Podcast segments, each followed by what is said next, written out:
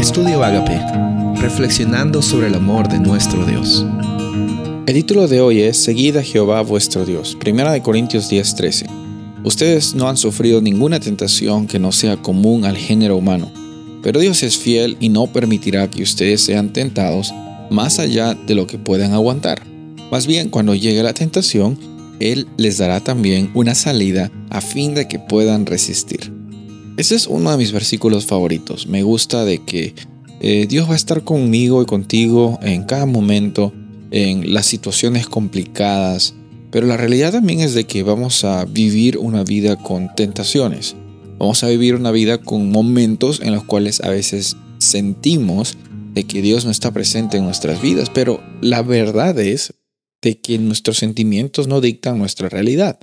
Incluso nuestra realidad no está basada en nuestras circunstancias, porque nosotros como hijos, eh, como hijas de Dios, tenemos el privilegio de ser eh, imagen de Él y también eh, de vivir una experiencia de libertad y de abundancia. Aquí vemos que en Deuteronomio 4:4 la clave de los israelitas, los que permanecían ah, con vida, los que permanecían con, la experiencia con Dios era de que estaban dispuestos a seguir los pasos que Dios les había dado para ellos. O sea, Dios eh, les había oh, siempre protegido eh, de una forma en la cual ellos iban a siempre salir adelante a pesar de las circunstancias difíciles. De la misma forma, hoy día tenemos también la oportunidad de confiar y de seguir a Jehová nuestro Dios.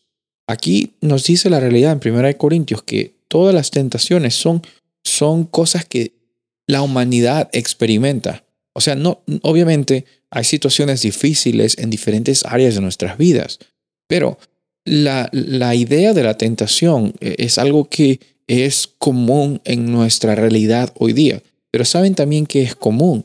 Común es la oportunidad de transformación que Dios nos da que Dios transforma la, la tentación en una oportunidad para la victoria y para que por medio de la victoria tuya muchas personas también lleguen a obtener victorias en las tentaciones que están pasando.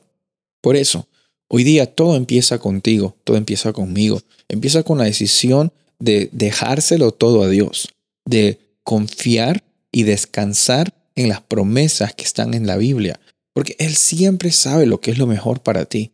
Él sabe y celebra tus triunfos porque Él quiere que tú seas un triunfador. Para eso te ha creado.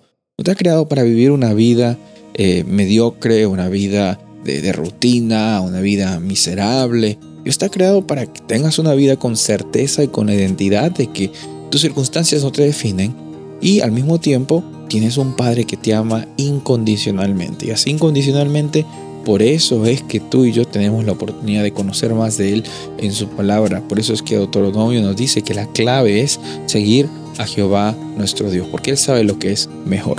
Soy el pastor Rubén Casabona y deseo que tengas un día bendecido.